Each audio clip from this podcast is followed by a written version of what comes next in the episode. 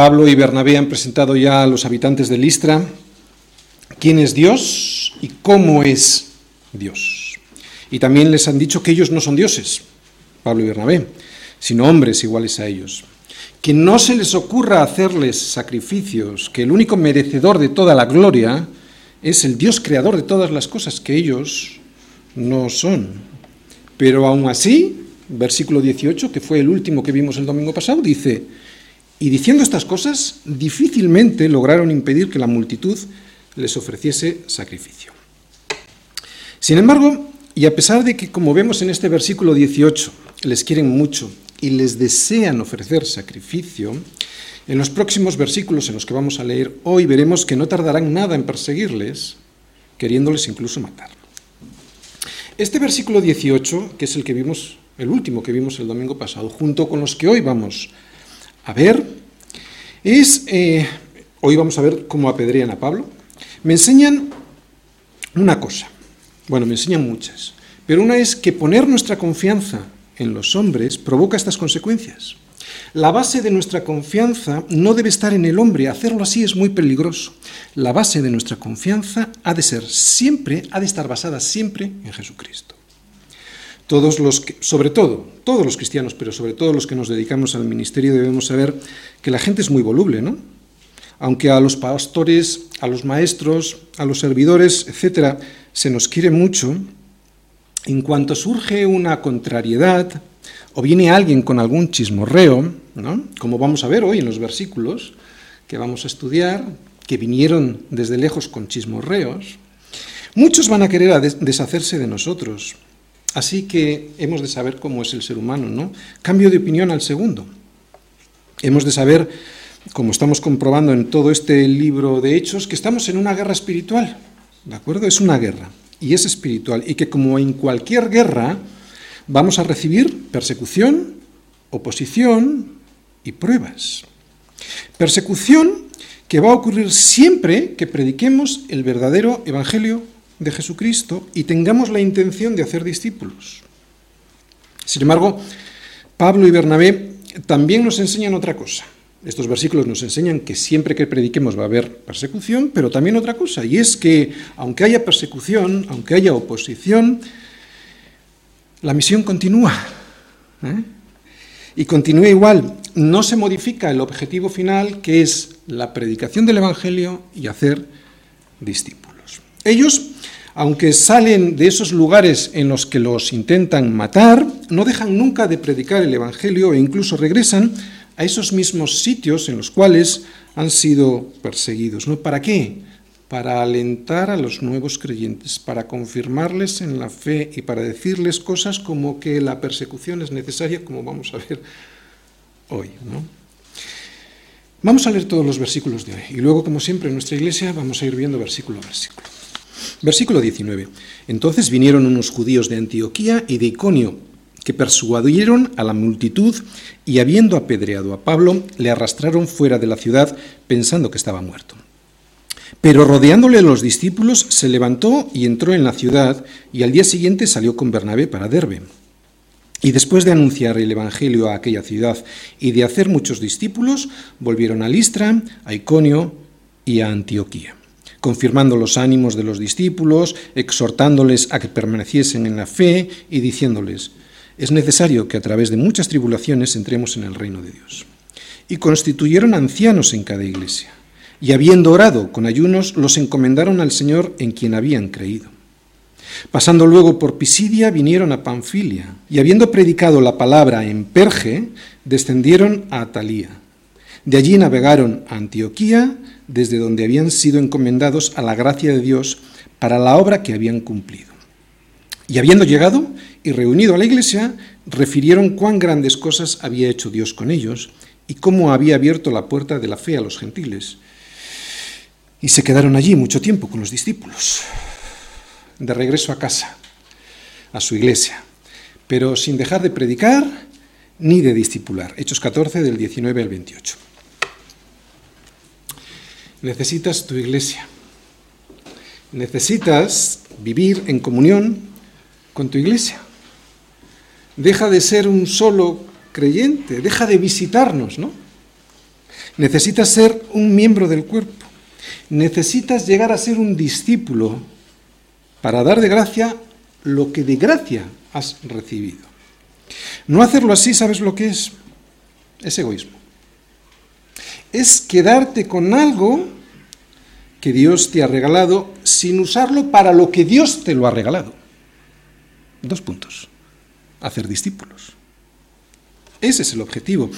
Hay muchos cristianos que piensan que ser miembro de una iglesia es, por ejemplo, hacer muchas actividades y ya está. No se dan cuenta que se están quedando con la gloria que solo le corresponde a Dios, porque el activismo eclesial no es el objetivo. El objetivo, como vamos a ver en los versículos de hoy, tampoco es que creas, es hacer discípulos para que esos discípulos puedan dar de gracia lo que de gracia han recibido previamente. Y esto solo se consigue en la iglesia, como vamos a ver hoy. Creyentes, ¿sabes? Los puedes hacer en cualquier sitio, en la calle, en tu trabajo, pero discípulos, esos, solo se consiguen en la iglesia. Sé lo que vas a decir, ¿no? Qué pesado es este pastor. Este pastor siempre está con el mismo tema, pero es que es verdad que ¿de qué te voy a predicar sobre el libro de los Hechos? Si el tema principal del libro de los Hechos es la iglesia, ¿no? Pero la iglesia no como organización, sino como organismo y organismo vivo y que tiene un propósito. Primero lo hemos dicho, que creas, pero no te puedes quedar ahí.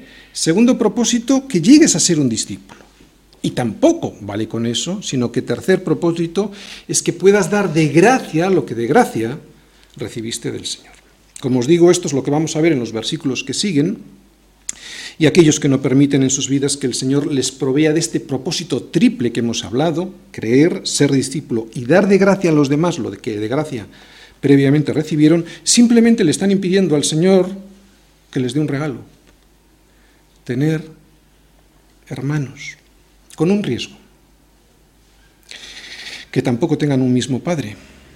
Tiene sentido, ¿no? Si no tienes hermanos, es que no tienes un padre. Y el problema está aquí, que nadie puede dar previamente lo que no quiso recibir. Debes recibir los nutrientes a través del cuerpo que es Cristo.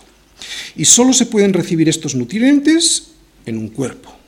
Y por lo tanto, siendo un miembro de ese cuerpo, no hay otra forma. Solo se puede ser un miembro del cuerpo estando al servicio de ese cuerpo. Mi dedo solo es miembro de mi cuerpo si está al servicio de mi cuerpo. Por ejemplo, y ahora ya paso a la iglesia, nadie puede enterarse cómo funciona nuestro organismo, que es semilla, si no es a través del discipulado que tenemos. Nadie puede enterarse de las necesidades del cuerpo si es que no viene a las reuniones de oración que tenemos en donde expresamos al Señor todos nuestros anhelos y lo que deseamos recibir de Él. Y nadie puede tampoco disfrutar las alegrías del cuerpo, las alegrías que recibe un cuerpo si no va con ese cuerpo cuando se reúne a comer, por ejemplo, en fechas especiales, y bien pocas tenemos, aniversarios, etc. Puro sentido común. No hace falta no hace falta estudiar teología para entender cómo funciona un cuerpo. Coordinado, caminando juntos y con un mismo sentir. ¿De verdad piensas que es necesario estudiar teología? Bien, el primer paso, como ya hemos dicho, que es creer. Creer que Jesucristo murió por mí, que yo lo necesitaba porque soy un miserable, ¿no? Que necesita ser salvado de mí mismo. Pero claro, Dios no quiere dejarte ahí. Eh, Dios lo que quiere es que después de que recibas esto seas un discípulo. Y esto no se puede hacer por libre, como acabamos de decir, esto solo se puede hacer coordinado con un cuerpo. Y quiere que seas un discípulo no solo para que seas una parte del cuerpo, sin más, sino para que le puedas dar a los demás lo que has recibido previamente. Decíamos domingos atrás que Jesucristo no vino solamente para llevarte al cielo, vino para darte vida y vida ya desde hoy. Que nadie se engañe a sí mismo. Si dices que eres un árbol y hoy te ves seco y sin fruto, significa que no estás sembrado. Otra vez, puro sentido común. Solo el árbol que ha sido implantado en su origen podrá reverdecer y dar fruto. Otra vez este pesado pastor, no, siémbrate en una célula. Pues sí, otra vez, pesado, pero es que es verdad, si no te siembras no puedes dar fruto. Otra vez, puro sentido común, ¿verdad? Siémbrate en una célula de la iglesia, los resultados los verán todos. Tu esposa, tu esposo, tus hijos, tus amigos, tú mismo te vas a sorprender. ¿no? De aquel egoísta que ahora de repente pues da de gracia aquello que no quería ni se le ocurría dar, ¿no? Y aquí en esto el varón tiene mucha responsabilidad en su casa, mucha responsabilidad sobre esto. No digas que no te lo advertí y no esperes a que sea demasiado tarde, ¿no? Y tus hijos te avergüencen por el camino. No se trata de decir Señor, Señor y luego no dar fruto. Mira, nosotros sabemos que las obras no salvan. Las obras no salvan, pero manifiestan quiénes somos. Otro ejemplo sencillo. Yo cuando veo una manzana en un árbol, me manifiesta que ese árbol qué es? Un manzano. Y si veo que da peras, me manifiesta que ese manzano es un peral. Lo vuelvo a repetir, las obras no salvan, pero manifiestan quiénes somos. Bien, vamos a ver todo esto que acabo de resumir, pero ahora versículo a versículo, ¿de acuerdo? Versículo 19. Entonces vinieron unos judíos de Antioquía y de Iconio que, persuadieron a, la multitud y habiendo apedreado a Pablo, le arrastraron fuera de la ciudad pensando que estaba muerto. A Pablo y a Bernabé la persecución les persigue, ¿no? valga la redundancia. Estos judíos, fíjate, no se conforman con oponerse a la palabra del Señor y perseguirles allí en sus propias ciudades, ¿no? Antioquía de Pisidia e Iconio, sino que se van hasta Listra para rematar la faena y conseguir el objetivo final que ellos pretendían, que era matarles. Son unos 28 kilómetros desde Iconio hasta Listra y unos 170 desde Antioquía de Pisidia hasta Listra. Estos judíos se esforzaron mucho, y muchos religiosos que te encontrarás por el camino harán lo mismo. Se esforzarán ni lo que te imaginas para destrozar tu ministerio. Y todos tenemos un ministerio. Cuando veamos judíos aquí, estamos siempre refiriéndonos a los religiosos de nuestro tiempo, ¿vale? ¿Qué es lo que pasa? Bueno, pues es una mezcla entre envidia hacia los resultados que el Señor proporciona a tu vida y odio hacia la palabra de Dios, ¿no? Aunque ellos crean que le están prestando un servicio a Dios. Ya nos lo advirtió el Señor, si os acordáis, os expulsarán de las sinagogas y aún viene la hora cuando cualquiera que os mate pensará que rinde servicio a Dios. Y harán esto porque no conocen al Padre ni a mí. Mas os he dicho estas cosas para que cuando llegue la hora os acordéis de que ya os lo había dicho. No te sorprendas, estas palabras de Jesús son para ti también hoy, si es que le estás dedicando tu vida al Señor. Los habitantes de Listra estaban emocionados con Pablo y con Bernabé, encantados con sus milagros, y poco después les estaban apedreando para matarles. Así es el ser humano y tenemos que saberlo porque así somos tú y yo muy volubles, ¿no? Por eso, por eso nuestra base ha de ser siempre lo que nos dice Jesucristo, ¿no? Y no lo que nos dicen los hombres con sus chismes. ¿De acuerdo? Vinieron de fuera con chismes y mira cómo cambiaron de opinión. Otra enseñanza. A mí esto me enseña que aquellas personas que tienen la tendencia de idolatrar a otras personas terminan apedreándote. Yo esto lo he experimentado. Cuando me han puesto sobre un pedestal que no me tenían que poner, y esto es, hay mucha tendencia ¿no? con los pastores, resulta que luego me han tirado piedras. ¿Por qué será esto? ¿Por qué ocurre esto? Bueno, voy a intentar explicártelo para que no caigamos en el mismo error. Las personas que ponen los ojos en las capacidades de los hombres y les idolatran por esas capacidades, por ejemplo, qué bueno es este pastor, ¿no? Qué lindo es, qué bien predica, terminarán encontrando algo, se lo vengan a cuchichear otros o no, que les hará bajarte del pedestal en que te subieron. Y además lo suelen hacer a pedradas. Esas personas confiaron en unas supuestas capacidades del hombre y no en el llamamiento de Dios a esa persona. Y por lo tanto en el, en el sostenimiento de Dios a esa persona, un pastor, por ejemplo. Así que en cuanto ese pastor cae, siempre va a caer en alguna ocasión, pues se les caen también las ideas equivocadas que sobre él tenían y al no soportar ese fracaso te apedrean. Pablo, como es el que habla, es al que le apedrean. Una lapidación no es cualquier cosa. Una lapidación no es tirar piedritas y que te hagan unos cuantos rasguños. Una lapidación es una forma de matar, de matar cruel e inhumana. Se usaban piedras lo suficientemente grandes como para quebrar los huesos y la médula, dejarte inválido, con mucho dolor, pero sin poder moverte, y de esa manera ya podían lanzarte piedras más grandes y destrozarte la cabeza. En estas condiciones quedó Pablo, y en estas condiciones fue arrastrado por los talones de la ciudad, o sea, fuera de la ciudad, y dejado fuera para que le comieran los perros y las alimañas. Pero, versículo 20, pero, rodeándole los discípulos, se levantó y entró en la ciudad. Y el día siguiente salió con Bernabé para Derbe. Pero, gran palabra este pero. Este pero es lo mejor de la predicación de hoy. Ya sabéis que suelo fijarme en estas palabras que aparentemente son intrascendentes, pero es que este pero es la iglesia. Lee lo que pone, fíjate. Pero rodeándole los creyentes, dice este versículo, ¿qué dice? Pero rodeándole los discípulos. Es la iglesia la que estaba con, Pedro, con Pablo. Es la iglesia la que estaba rodeándole. Es la iglesia, sus hermanos, los que le levantaron. Y es que es la iglesia la que está compuesta por discípulos, no por creyentes.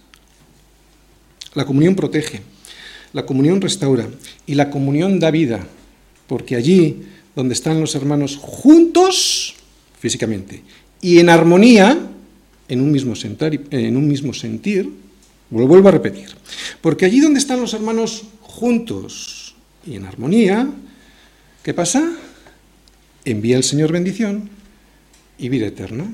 Es un salmo cortito, esta noche lo lees, Salmo 133, solo son tres versículos. Hay de aquel que esté solo cuando le invada una necesidad. Hay de aquella persona que no tenga un hermano para llorar con él, para que le aconseje, para orar por él. Hay de aquel que es apedreado y no tenga quien le levante. Los que no saben qué es esto, no saben qué es esto los que hemos disfrutado de la protección de los hermanos en momentos delicados, agradecemos al Señor por la Iglesia, por lo que es la Iglesia, y, además la saboreamos y nos sabe rica. Sentir el amor, sentir el respaldo, sentir la oración de la Iglesia es algo que muchos, por no estar sembrados en ella, no van a disfrutar. ¿Estás como muerto? Como Pablo estaba, pues no te escapes de la comunión de la iglesia, ¿no? Necesitas a tus hermanos para que te rodeen, para que puedan limpiarte, para curarte y para que te lleven hasta la ciudad y allí puedas descansar. Sé un miembro del cuerpo, no solo vengas a visitar al cuerpo los domingos. Lo dijimos ya hace algún domingo, la iglesia es el diseño de Dios para sus hijos y es un diseño, entre comillas, imperfecto, hecho así a propósito. Por lo tanto, claro que te va a resultar difícil tratar con los hermanos. Claro, ya lo sé. Pero es que Dios quiere así. Eso es lo que quiere Dios para tu vida. Lo quiere así y lo estamos comprobando en el libro de los Hechos. ¿Os acordáis? Juan Pablo se marchó y luego le va a pasar con Bernabé. Luego se hacen amigos otra vez. ¿Qué quiero decir con esto? Pues que hay dificultades, no te voy a engañar, pero que son dificultades para la carne. Dios usa la iglesia para que cuando veas esas dificultades en tu carne, lleves eso de rodillas a la cruz y allí crucifiques ese egoísmo que tienes, que te supera y que te gobierna. El egoísmo que te hace creer que eres mejor que ese hermano que tienes al lado, ¿no? Y así al crucificar ese egoísmo, que significa vivir constantemente en la carne, puedas llegar a vivir verdaderamente en el Espíritu. Y este es el problema que vemos en Romanos 7, Romanos 8. Vamos un momentito ahí, fijaros. Final de Romanos 7, versículo 19, por ejemplo, ¿no? Dice Pablo, porque no hago el bien que quiero, sino el mal que no quiero, eso hago. Versículo 21. Así que queriendo yo hacer el bien, hay esta ley, que el mal está en mí, está luchando todo el rato con la carne, hasta que descubre que hay que llevar eso a la cruz de Cristo, ¿no? Y en el capítulo 8 empieza a descubrir, bueno, no se empieza a descubrir simplemente lo que es vivir en el Espíritu, ¿no? 8.3. Porque lo que era imposible para la, carne, para la ley, por cuanto era débil por la carne, Dios, enviando a su Hijo en semejanza de carne de pecado y a causa del pecado, condenó al pecado en la carne, para que la justicia de la ley se cumpliese en nosotros, que no andamos conforme a la carne, sino conforme al Espíritu. O sea, deja de vivir en la carne, crucifícalo eso, para que una vez muerto puedas vivir en el Espíritu. Es lo que nos está diciendo Pablo, ¿no? Versículo 8 y los que viven según la carne no pueden agradar a Dios. Mas vosotros no vivís según la carne, sino según el Espíritu. Si es que el Espíritu de Dios mora en vosotros. Y si alguno no tiene el Espíritu de Cristo, no es de él. Pero si Cristo está en vosotros, el cuerpo en verdad está muerto a causa del pecado, mas el Espíritu vive a causa de la justicia. Es algo que ya está explicado, es algo que ya sabemos, y es algo que debemos hacer, ¿no? Es volver a crucificar cada día cada mañana tomar la cruz, eso es lo que significa tomar la cruz, no crucificar nuestro egoísmo para vivir en el Espíritu. Y entonces cuando vives en el Espíritu, es cuando dejas a vivir a Jesucristo en tu corazón, es cuando esto ya ni te afecta, es más, te ríes. La iglesia no es que sea buena, que lo es, no es que sea bíblica, que lo es, es que es necesaria. Es necesaria, necesitas la iglesia y la necesitas en dos, en dos sentidos. Primero, la necesitas para que aprendas a menguar. Y así Él pueda crecer dentro de tu corazón. Por eso el Señor pondrá en la iglesia cerca de ti a personas que de repente se comportan de una manera egoísta. Para que así puedas regalarles el amor que todavía no han entendido, ¿no? Que ellos no son el centro del universo. Para que así aprendas a orar por esa persona, para que aprendas a llevarla en brazos a pesar de las bofetadas que recibes de Él. Así que es necesaria para que aprendas a menguar. Y también es necesaria para que cuando te vengan las pedradas, y ahora ya desde fuera, no desde dentro que también llegan, desde fuera como le llegaron a Pablo, puedan rodearte los discípulos y te puedan llevar dentro de la ciudad para descansar, para limpiarte, para curarte. La iglesia, pues, es una de las maneras que Dios ha dispuesto para que aprendas a ser más como Cristo, para que des lo que otros no se merecen y para que aprendas a recibir. Porque también tenemos un problema, que no sabemos recibir. Y los dos proceden del orgullo. ¿Entiendes por lo, por lo que Dios quiere que seas iglesia, no solo que vengas a la iglesia?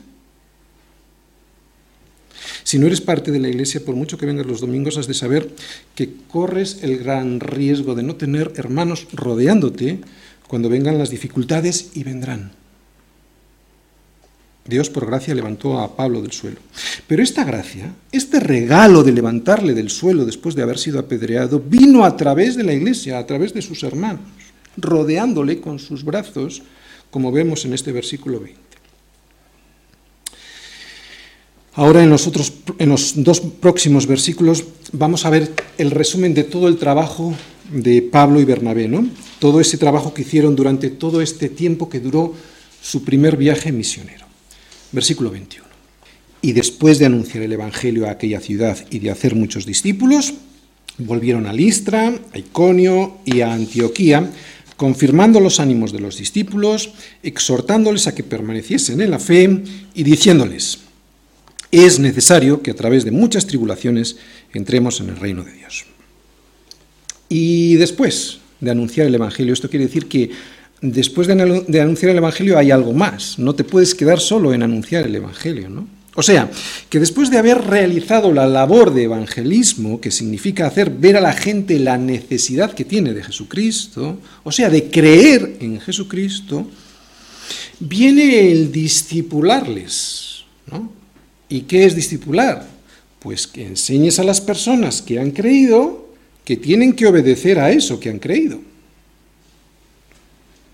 Si solo evangelizamos y no discipulamos, Dejamos a los creyentes sin el mecanismo necesario para llevar, para llevar sus vidas hasta buen puerto. ¿no? Dejamos a las personas sin el barco que es la iglesia.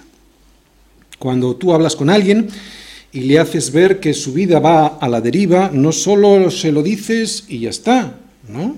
Lo siguiente que haces después de explicarle, no sé, el plan de salvación, que es necesario Jesucristo, hacerle ver que en su vida necesita a Cristo, le entregas una brújula.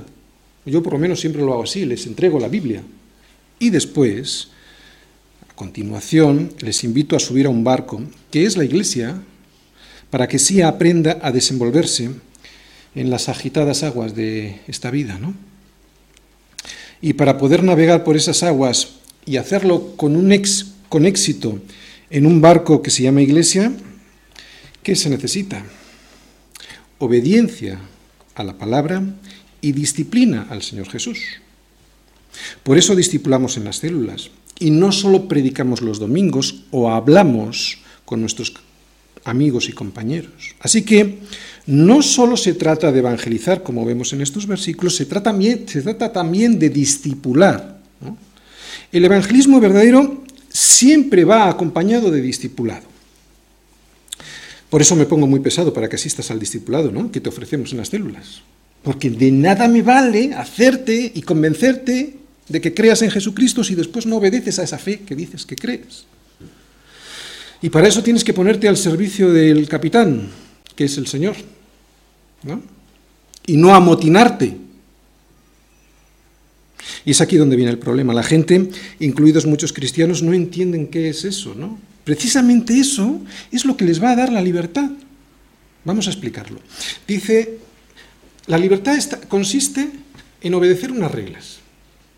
Vamos a empezar por el principio, Juan 8:32. Y conoceréis la verdad y la verdad os hará libres. La gente confunde esto y piensa que el Señor lo que nos está diciendo es algo así como libertinaje, ¿no? Haz lo que quieras y ya está, ¿no?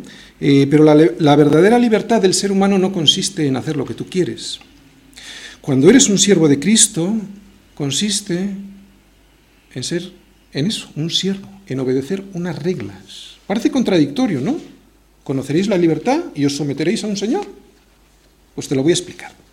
Si agarras el coche estando borracho y te para la policía, vas a la cárcel. Por lo menos en algunos países, ¿no? No en todos. O sea, que es cuando no cumples las normas que están puestas para protegerte a ti y a los demás, cuando te meten preso, o sea, cuando no eres libre.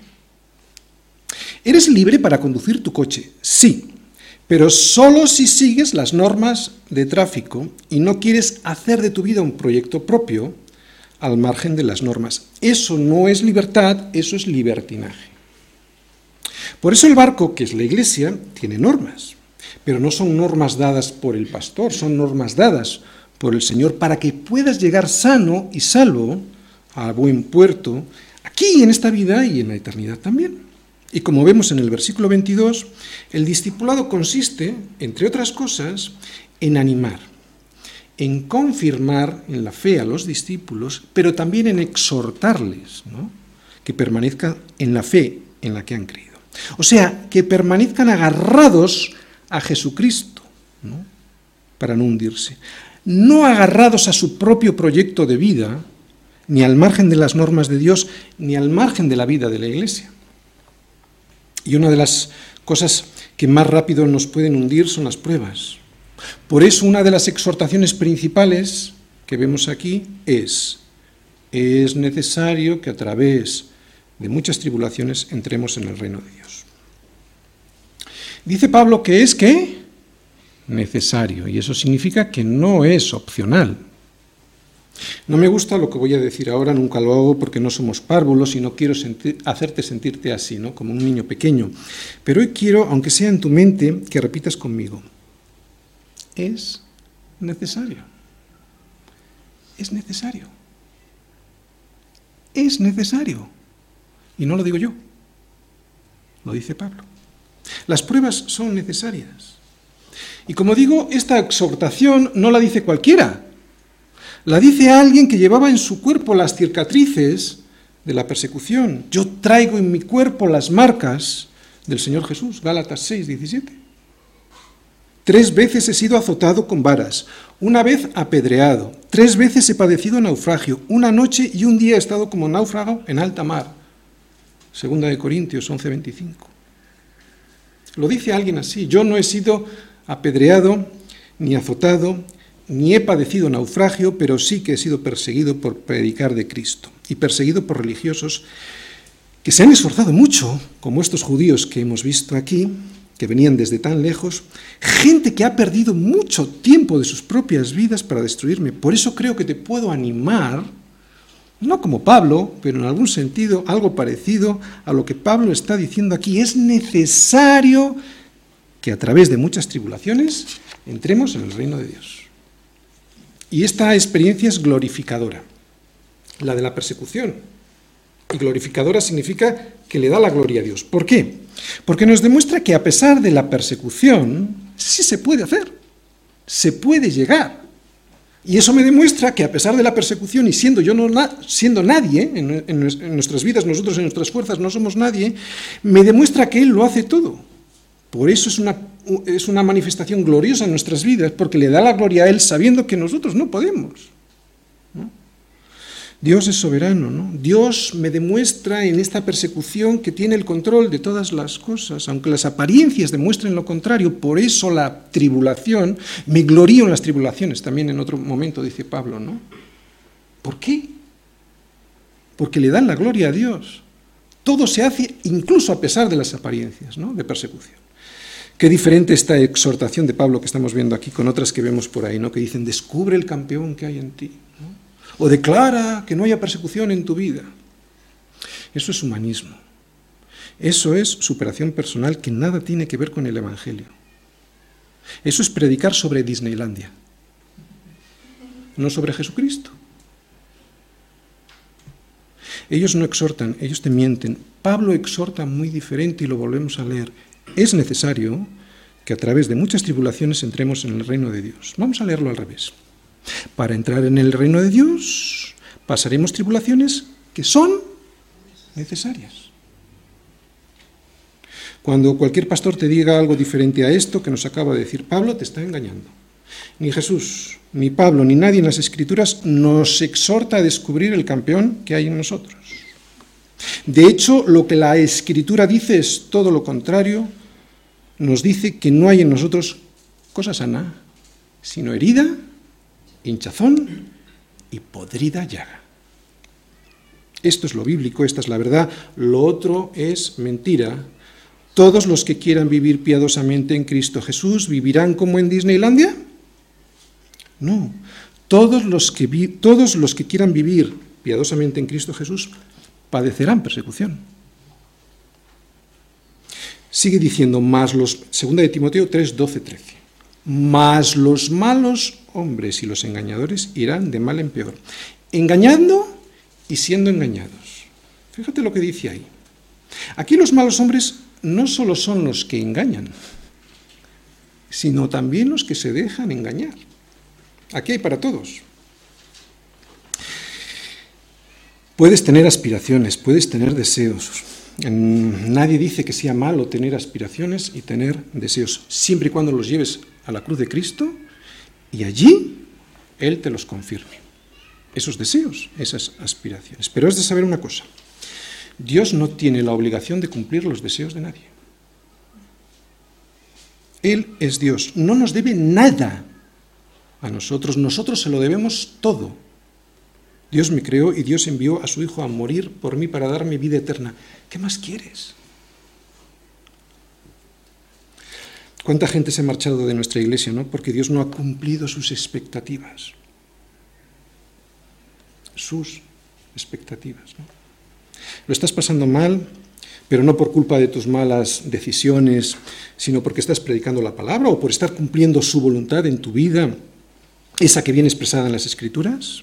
Enhorabuena, estás entrando en el reino de los cielos, porque es necesario que a través de muchas tribulaciones entremos en el reino de los cielos. Agárrate de la mano del Señor y espera en Él, ¿no? Vamos un momentito a 2 de Corintios 4. 2 de Corintios 4, versículo 17 y luego veremos el 18. Dice así Pablo. Segunda de Corintios 4, 17. No nos estamos saliendo del tema, estamos hablando de las tribulaciones, ¿de acuerdo? Porque esta leve tribulación momentánea produce en nosotros un cada vez más excelente y eterno peso de gloria. Pablo lo primero que nos dice es que la tribulación es breve y momentánea. Y lo que nos está queriendo decir es que aquí vivimos poco tiempo comparado con la, con la eh, eternidad. ¿De acuerdo? Es leve, es momentánea. Así que esta tribulación básicamente consiste en nuestras modernas sociedades occidentales, por lo menos, en las que no hay persecución, consiste en que destruyas tu ego, ¿vale?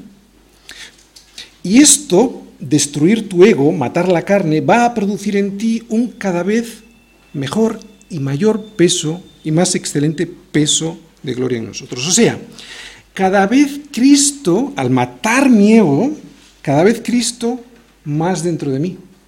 Más dentro de mí, gloria que produce más peso. ¿no? Por eso es necesaria esta tribulación, para que cada vez tenga un mayor y excelente peso de gloria.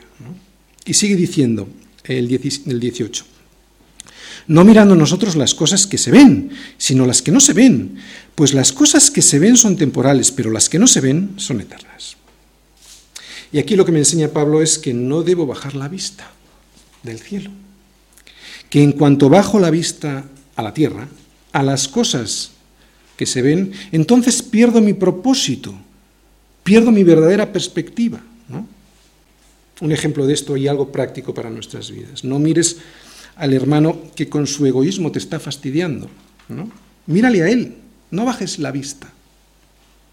Es necesaria esta tribulación para que no te fijes en lo que se ve, que es temporal y sin importancia, y te fijes en lo que verdaderamente importa, para que así podamos entrar en el reino de Dios, versículo 22, y que lo disfrutemos desde ahora. Versículo 23. Y constituyeron ancianos en cada iglesia, y habiendo orado con ayunos, los encomendaron al Señor en quien habían creído. Bien, la iglesia, hemos dicho, es importante, la iglesia es el diseño de Dios para sus hijos. No solo se trata de evangelizar ni de discipular, también se trata de desarrollar líderes locales para que puedan enseñar, para que puedan predicar y exhortar. Y esto es lo que vemos en este versículo 23. Ancianos, presbítero en griego, significa una persona de avanzada edad, pero en el contexto del Nuevo Testamento significa anciano, pastor, obispo. Así que estas tres palabras indican no una posición, una jerarquía, sino una función, ¿no? y la misma función. No se trata, pues, de jerarquías, son funciones y funciones equivalentes. Así que cuando leáis en la escritura anciano, pastor u obispo, debéis saber que se refiere al mismo oficio. La palabra anciano hace referencia a una persona cuya madurez espiritual le hace ser un referente en la iglesia por su testimonio y por su experiencia cristiana. Un pastor es aquel que lleva a las ovejas hasta los pastos frescos para que puedan comer, los pastos frescos son su palabra, puedan comer de su palabra y puedan tener vida. ¿no? Y también es el que espanta, un pastor espanta a los lobos, ¿no? a aquellos que con sus falsas doctrinas vienen a engañar. Y un obispo es quien gobierna bien la iglesia como gobierna bien su casa. Pero estas tres funciones, como os digo, son un mismo oficio. Fíjate, algo importante. Pablo no constituyó ancianos hasta que evangelizó primero y discipuló segundo y confirmó a aquellos que habían sido, fíjate, esto es importante, que habían sido aprobados en su fe mediante la tribulación. Porque tú eres aprobado en tu fe mediante la tribulación, mediante la prueba que produce paciencia. No se puede tener ninguna función pastoral o de liderazgo sobre alguna persona, por ejemplo, en una célula, si previamente no he sido probado. Y probado es prueba. Y prueba es examen. El Señor nos prueba, el Señor permite que nos examinemos para que descubramos el nivel que tenemos y así podamos avanzar. Porque si yo no sé en el nivel en el que estoy, pues igual estoy perdido, necesito la prueba para saber en qué nivel estoy. Eso lo hacemos con los estudiantes.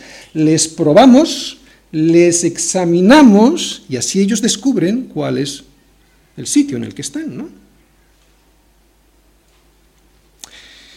Voy a leeros, yo tengo una Biblia,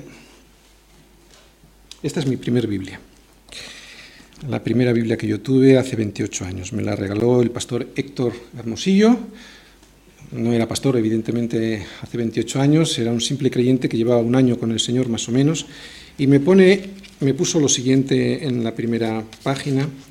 Habla de Jeremías 1, ya sabéis, cuando regalamos una Biblia solemos poner un versículo, a mí me puso Jeremías 1, versículos del 4 al 9, dice, vino pues palabra de Jehová a mí diciendo, antes que te formase en el vientre te conocí y antes que nacieses te santifiqué te di por profetas, por profeta a las naciones. Y yo dije, ah, ah, Señor Jehová, y aquí no sé hablar porque soy niño. Y me dijo Jehová, no digas soy niño, porque a todo lo que te envíe irás tú, y dirás todo lo que te mande. No temas delante de ellos, porque contigo estoy para librarte, dice Jehová. Y extendió Jehová su mano y tocó mi boca y me dijo Jehová, he aquí, he puesto mis palabras en tu boca. Este es Jeremías 1, 4, 9. Y luego me pone, Tony, tu testimonio, la palabra y la convicción que ha puesto el Espíritu de Dios en mi corazón confirman cada día más el importante llamado que ha hecho Cristo a tu vida. Eres un instrumento muy importante para que tu voluntad sea cumplida en tu familia y en tu patria. En su perfecto amor, Héctor, 1985. Después de muchos años, yo me preguntaba, ¿por qué no llega esta promesa a mi vida? Aunque fuera de una manera muy humilde, ¿no? Y sin grandes pretensiones en el servicio al Señor, pero es que ni eso pasaba. Ahora lo sé. Simplemente no había pasado los exámenes. Era necesaria la tribulación para que probara mi fe y me otorgara la paciencia que antes no tenía. ¿Te pasa algo similar? ¿Ves promesas de Dios para tu vida en la Escritura y todo sigue igual? Pues pregúntate, igual estás suspendiendo los exámenes. ¿no? ¿No será que alguien te hace algún comentario o te da alguna exhortación y te irritas? ¿O no tienes en cuenta esa exhortación porque te crees más sabio, más listo, más preparado que nadie en la iglesia? ¿Podría ser que no puedes sujetarte a la autoridad puesta por Dios? Pues no estás pasando el examen. Y no solo estoy hablando de la autoridad en la iglesia, estoy hablando también de la autoridad en el trabajo, en la escuela. Tenemos que soportar la autoridad puesta por Dios en cualquiera de los ámbitos de nuestra vida. ¿no? te creas que esta carrera, estamos en una carrera, no es universitaria, pero es una carrera, la carrera cristiana, no te creas que en esta carrera vas a aprobar, o mejor dicho, vas a pasar de nivel sin aprobar. Dios es bueno, pero también es justo. Por lo tanto, como es justo, no va a dejarte pasar de nivel si no apruebas. Otro ejemplo de examen. ¿Soportas a tu hermano en su miseria o estás deseando marcharte para no tener que hablarle? Y no me digas que es una cuestión de carácter. Yo decía lo mismo, así que sé de lo que hablo, yo también estaba ahí. No es una cuestión de carácter. O sí, o igual sí, ahora que lo pienso, igual sí que es una cuestión de carácter, porque se trata de tener el carácter de Cristo, ¿no? Y si no tengo el carácter de Cristo viviendo en mí, entonces igual sí que es eso, ¿no? Y es lo que Dios quiere implantar en tu corazón. Por eso necesitas la iglesia, aunque te fastidien algunas cosas de la iglesia. Es una cuestión de que no has muerto a ti mismo, ¿no? Y lo peor de todo, porque esto nos pasa a todos, pero lo peor es que sigues sin querer, pretendes seguir así, ¿no? Pues cuanto más alto subas en tu soberbia y en tu desobediencia, más grande, y esto es física, puro sentido común, más grande será el tortazo que te des, y ojalá te lo des, porque el tortazo será pura misericordia de Dios a tu vida, ¿no? Todo esto que te digo en la carne yo lo sé, es muy difícil. Bueno, en realidad es imposible superarlo, ¿no? Solo se puede superar, aprobar en el Espíritu. Por eso hemos leído Romanos 7 y 8, ¿no? Por eso necesitamos no solo la palabra de Dios, que la tenemos, no solo el Espíritu Santo para poder interpretar la palabra, necesitamos la iglesia. Porque es en la iglesia donde se pasan los exámenes. O por lo menos muchos de los exámenes. O por lo menos los primeros exámenes. ¿Qué examen vas a pasar de una lapidación si previamente no eres capaz de soportar a tu hermano? No. Versículos 24, 25 y 26. Pasando luego por Pisidia vinieron a Panfilia y habiendo predicado la palabra en Perge, descendieron a Talía. De allí navegaron a Antioquía desde donde habían sido encomendados a la gracia de Dios para la obra que habían cumplido. Misión cumplida. Dos años más o menos duró este primer viaje misionero del 46 al 48. El versículo 26 termina diciendo que la obra la habían cumplido. Misión cumplida. Dos años, como digo, estuvieron Pablo y Bernabé en este viaje. Vemos pues que Pablo y Bernabé tuvieron éxito. Pero lo más importante del versículo 26, si quiero que lo, que lo, miréis, es que nos dice el porqué del éxito que tuvieron ellos. No tuvieron éxito por sus capacidades personales. Tampoco cumplieron la obra porque tuvieron suerte. Fíjate lo que dice. No fue así. Fue porque habían sido encomendados a la gracia de Dios. Y otra vez aquí la importancia de la iglesia. Ellos habían salido de su iglesia en Antioquía de Siria dos años antes, habiendo sido encomendados por su iglesia a la gracia de Dios. Y la gracia de Dios es su palabra, su palabra en nuestras vidas, es Cristo viviendo en nosotros. El crecimiento de semilla de nuestra iglesia tendrá que estar siempre sustentado en la palabra, en la palabra de su gracia. Si no, si es en nuestros esfuerzos humanos, o en predicaciones humanistas o de superación personal, fallaremos. Siempre es sustentados en la palabra de su gracia. Nunca será este pastor, ni los ancianos, ni los diáconos quienes hagamos la obra.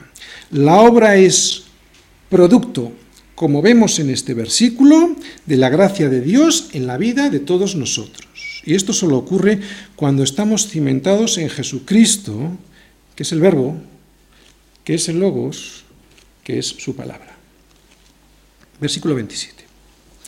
Y habiendo llegado y reunido a la iglesia, refirieron cuán grandes cosas había hecho Dios con ellos y cómo había abierto la puerta de la fe a los gentiles. Llegaron a su iglesia, ¿no? Llegaron a casa. Qué gusto estar en casa. Y allí vemos que comparten algo. Pero fíjate, a pesar de todo lo que pasaron, no vemos que se dedicaron a quejarse de todo lo que habían pasado, ¿no? Vemos que no se pusieron a contarles cosas eh, de persecución ni nada de eso, eh, ni tampoco las cosas que Pablo y Bernabé habían hecho por Dios. Estas palabras, dicen ahí, refirieron cuán grandes cosas había hecho Dios con ellos. No sé si os habéis fijado, pero ahí está. La diferencia es al revés. No se trata de lo que hacemos nosotros por Dios, se trata de lo que Dios hace en nosotros. Y todo eso que hace en nosotros es para dárselo a los demás. ¿no? Refirieron cuán grandes cosas había hecho Dios con ellos y cómo había abierto la puerta de la fe a los gentiles. Es para dárselo a los demás. Versículo 28.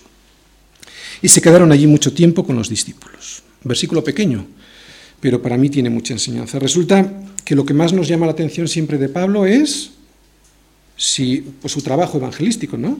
De hecho, es cierto esto porque acabamos de terminar su primer viaje misionero, es un gran evangelista sin duda, pero resulta que este versículo me dice que Pablo y Bernabé se quedaron allí mucho tiempo con los discípulos y esto me enseña que hacer discípulos es tan importante como llevar a la gente a los pies de Cristo. De hecho, si no conseguimos que los creyentes se conviertan en discípulos, entonces de nada habrá valido nuestra tarea evangelística, ya que lo que el Señor quiere son discípulos no creyentes.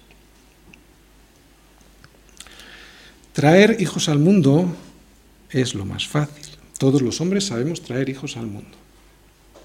Sin embargo, en lo que fallan la mayoría de los hombres es en educarles, es en discipularles para que sean adultos, para que puedan ser hombres de verdad y maduren en responsabilidad. Hacer eso es bastante más difícil.